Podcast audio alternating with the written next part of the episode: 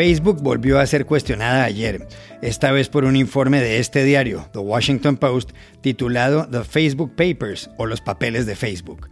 La conclusión, con base en miles de documentos internos, es que la red social prioriza sus ganancias y no la seguridad de sus 2.800 millones de usuarios. Hoy, aquí, toda la historia. El secretario de Estado de Estados Unidos, Anthony Blinken, delineó en su reciente viaje a Quito y Bogotá la política de la Casa Blanca con respecto a América Latina. ¿Hay algo nuevo ahí?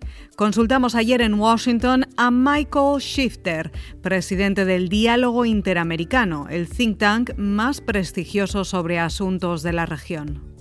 En Colombia, la captura el fin de semana de Dairo Antonio Usuga, más conocido con el alias de Otoniel, jefe de la mayor banda de narcotráfico del país, fue comparada por el presidente Iván Duque con la muerte de Pablo Escobar a manos de la policía en 1993. ¿Es eso así? Llamamos a Bogotá a Jorge Restrepo, profesor de la Universidad Javeriana. Hola, bienvenidos a El Washington Post. Soy Juan Carlos Iragorri, desde Madrid. Soy Dori Toribio, desde Washington, D.C. Soy Jorge Espinosa, desde Bogotá. Es martes 26 de octubre y esto es todo lo que usted debería saber hoy.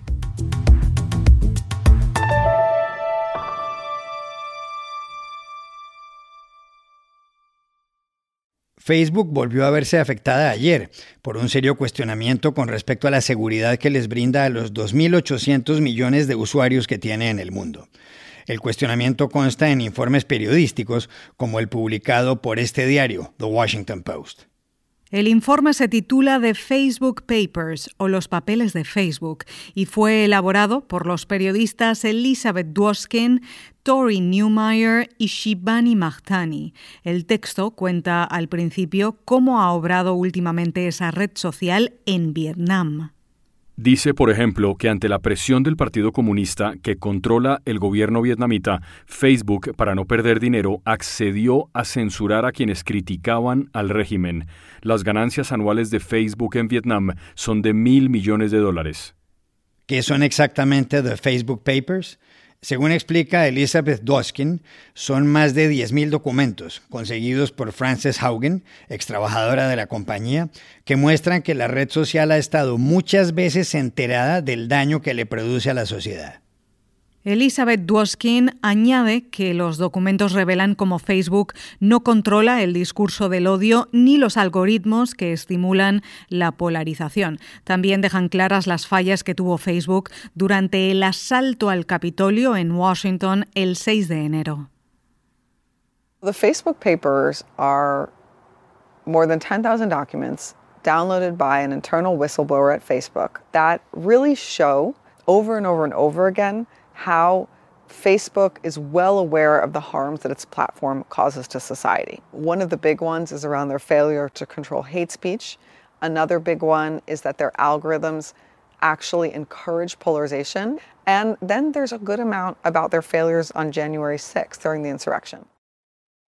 El reportaje del Post pone en entredicho las declaraciones el 25 de marzo ante el Congreso de Estados Unidos de Mark Zuckerberg, fundador de la red social hace 17 años. Según él, no está claro que Facebook cause polarización o incremente la rabia ciudadana a cambio de ganar dinero. Some people say that the problem is that social networks are polarizing us, but that's not at all clear from the evidence or research. Others claim that algorithms feed us content that makes us angry because it's good for business, but that's not accurate either. Zuckerberg, de 37 años, es el séptimo hombre más rico del mundo.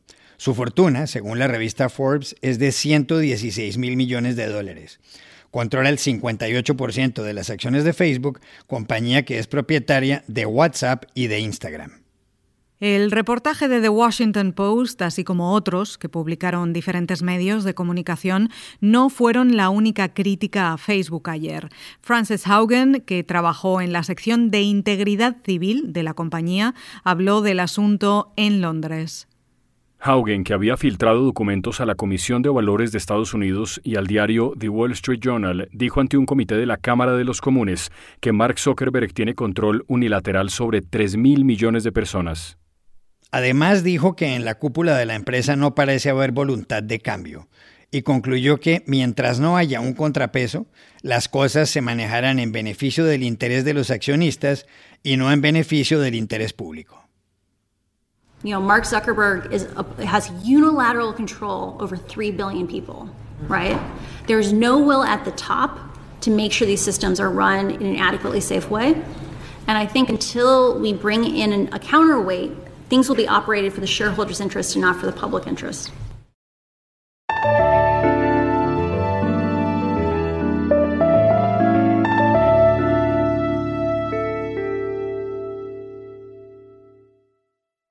La semana pasada, el secretario de Estado de Estados Unidos, Anthony Blinken, hizo su primer viaje a Sudamérica y expuso los que, según él, son los tres principales desafíos para los países latinoamericanos, la corrupción, la seguridad civil y la economía.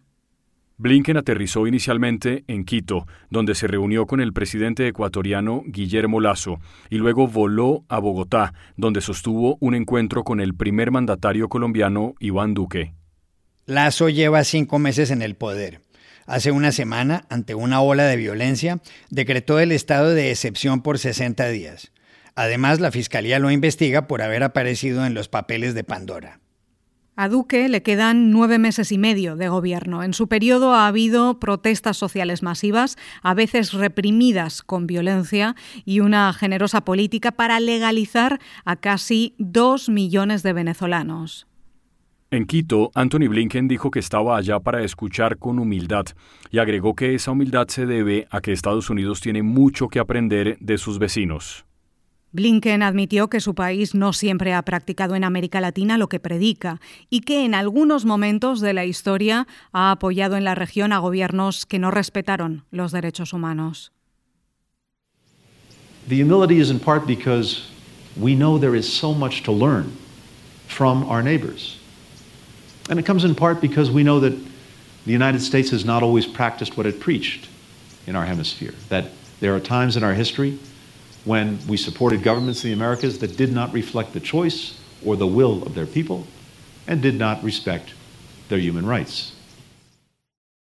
Al día siguiente, en Bogotá, el secretario de Estado dijo que el objetivo de su viaje era cómo lograr que las democracias funcionen, que les cumplan a los ciudadanos, y que ese es un reto común.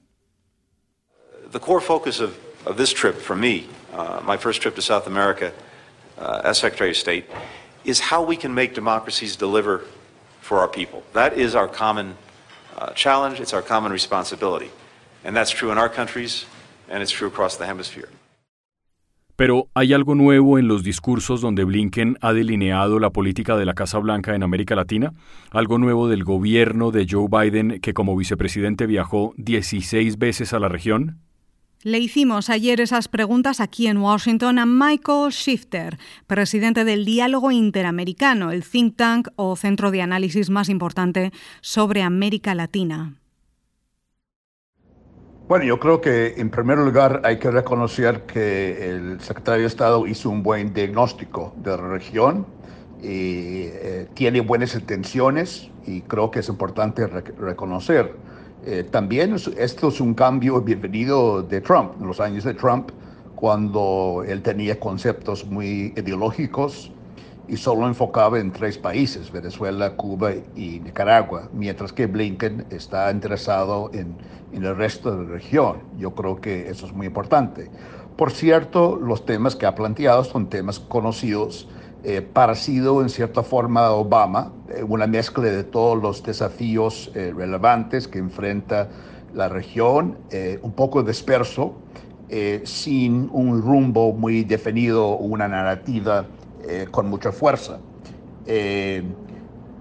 pero es diferente de Obama porque ahora la situación es más complicada, tanto en América Latina como en Estados Unidos implementar políticas eh, hoy, comparado con hace cinco años, es más difícil. Eh, en, ese, momento no hubo pandemia, eh, la región no estaba convulsionada con protestas como está hoy, hubo menos gobiernos populistas, más apoyo para la democracia. menos refugiados venezolanos, que ha aumentado muchísimo en los últimos cinco años. Y aún en los dos países que ha visitado Blinken, Ecuador se encontraba en un estado de emergencia por crimen y narcotráfico, y Colombia también, con grandes problemas y un nivel de polarización muy alta. Claro, en Estados Unidos también tenemos eh, mucha polarización, un clima político tóxico, grandes eh, desigualdades y esto complica eh, mucho las perspectivas de, para poner en práctica las políticas para apoyar la región en los temas que plantea Blinken. Entonces, yo creo que no va a ser fácil, pero yo creo que a pesar de todo, las dificultades y los límites, eh, creo que se puede eh, hacer cosas útiles y importantes en esos temas. Hay que ser más modestos, hay que ser más realistas y reconocer que el ambiente, tanto en la región como Estados Unidos, no es fácil hoy día.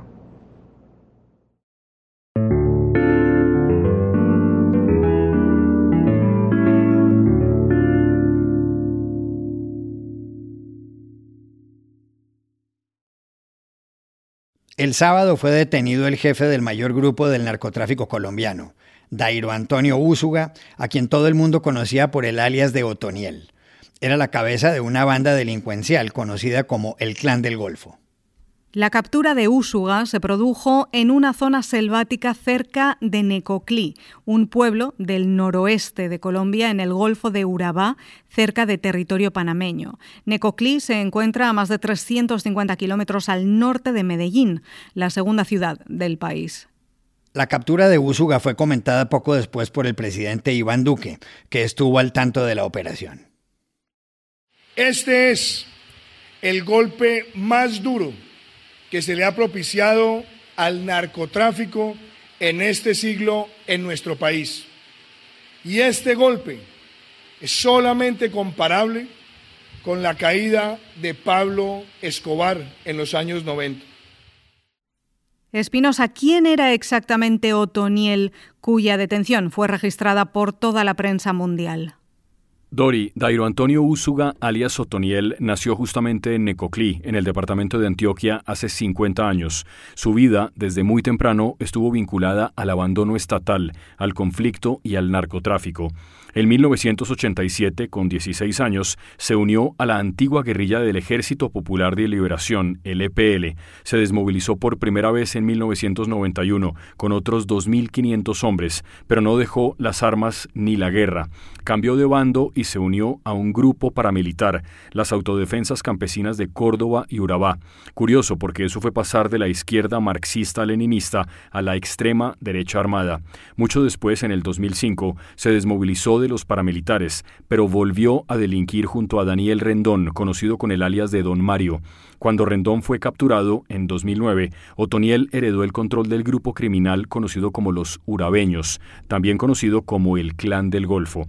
Bajo su mando operaban más de mil hombres, según la Fiscalía aquí en Colombia. Lo acusan del asesinato de más de 40 policías. Contra él hay 128 órdenes de captura por delitos como reclutamiento de menores, homicidio múltiple agravado y narcotráfico. Y Estados Unidos, que lo pide en extradición, ofrecía por él 5 millones de dólares.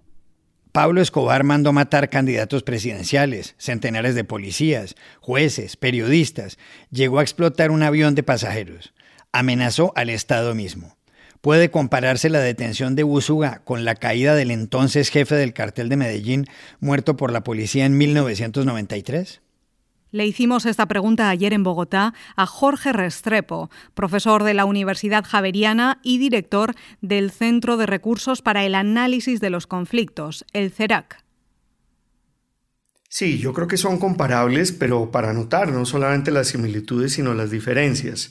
Evidentemente, Pablo Escobar puso en jaque a las instituciones de este país en una escala que no se ha visto desde entonces, pues fue el único que le hizo la guerra a un Estado de aquellos grandes narcotraficantes.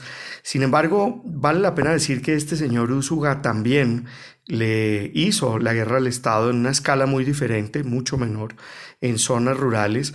Y otro elemento de comparación que yo creo que es el más notable y el más relevante en este caso es que el eh, Clan del Golfo es la última organización narcotraficante de Colombia que tiene alcance transnacional originado desde Colombia.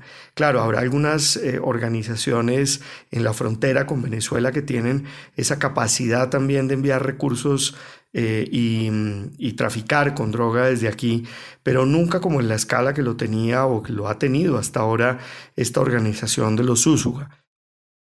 Hay quienes tienen la teoría de que la detención de Otoniel no cambia en nada la estructura del narcotráfico en Colombia, porque él será reemplazado pronto. ¿Piensa eso mismo Jorge Restrepo? Claro que cambian muchas cosas. No va a cambiar de manera fundamental el tráfico de narcóticos hasta que no haya una política antidrogas basada, por ejemplo, en la demanda y no en detener la oferta. Pero es necesario reconocer que las autoridades colombianas con el desmantelamiento de este cartel y con la captura de su máximo líder, pues han hecho una contribución sustancial a que cambie la oferta de drogas. ¿Cómo cambiará? Bueno, pues ahora vendrá una reorganización de este grupo criminal que probablemente lleve a que se reduzcan las rentas, a que cambie en algo la oferta de drogas hasta que vuelvan a organizarse de otra manera esa oferta transnacional de drogas.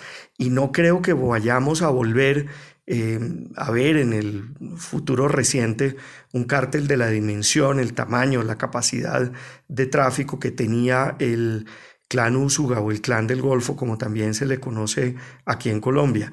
Este clan del Golfo desapareció y ahora lo que vendrá, insisto, es una reorganización en la que muchas otras organizaciones tendrán que ser eh, investigadas criminalmente con inteligencia judicial y tendrán que ser combatidas. En particular, en lo que tiene que ver con el componente transnacional que desaparece, insisto, del lado de Colombia, pero que permanecerá tanto desde los grupos de crimen organizado de México y de los Estados Unidos y quienes distribuyen en los países consumidores. Eh, habrá que ver cuál es la eh, respuesta de las autoridades, sobre todo en Estados Unidos, en México, pero claro, también aquí en Colombia, ante esa reorganización del tráfico internacional de narcóticos.